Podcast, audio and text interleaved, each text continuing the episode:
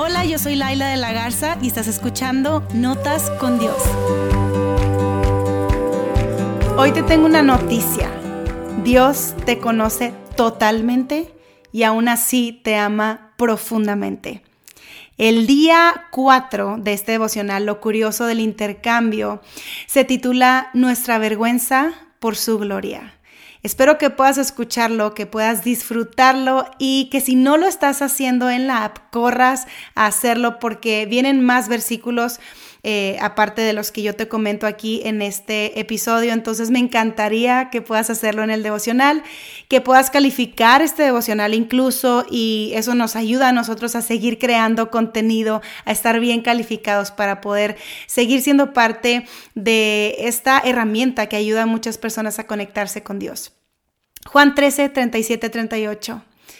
Pedro le dijo, Señor, ¿por qué no te puedo seguir ahora mismo? Yo daré mi vida por ti. Jesús le respondió, ¿Tu vida darás por mí? En verdad te digo que no cantará el gallo sin que antes me hayas negado tres veces. Estoy segura que te sabes esta historia de Pedro y hoy quiero hablar un poquito acerca de esto en el día 4 de este devocional. Disfrútalo.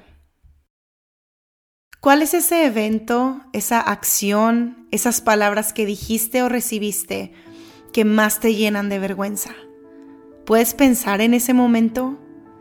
En la Biblia encontramos varias historias de personas que Dios escogió, amó y usó, que hicieron varias regadas a lo largo de su vida. Ellos conocieron de primera mano la palabra vergüenza. Uno de ellos fue Simón, quien se convertiría en el famoso apóstol Pedro. Pero antes de ser famoso, vivió un episodio con Jesús que lo pudo haber dejado lleno de pena por el resto de sus días. Tachado por todos como un hombre infiel, que no se puede contar con él, que dice una cosa pero hace otra. Estando con Jesús, antes de que él fuera arrestado, Pedro le aseguró que él lo seguiría a donde fuera e incluso daría su vida por su maestro solo para terminar negándolo tres veces lleno de miedo. Lo que pudiéramos esperar en una relación normal es que después de que esa persona te mintió, te rechazó, incluso te negó en tu momento más bajo y más difícil, tú decidas no saber nada más de esa persona y jamás perdonarla. O decidir perdonarla, pero terminar con esa relación de una vez por todas. Lo sorprendente de Jesús es que Él no hizo ni una cosa ni otra. Él sabía que Pedro lo negaría. Él mismo se lo predijo. Y es que a Él no le sorprenden nuestras fallas, errores ni pecados. Los conoce. Conoce lo más profundo de nuestro corazón, lo más oscuro y más dañino.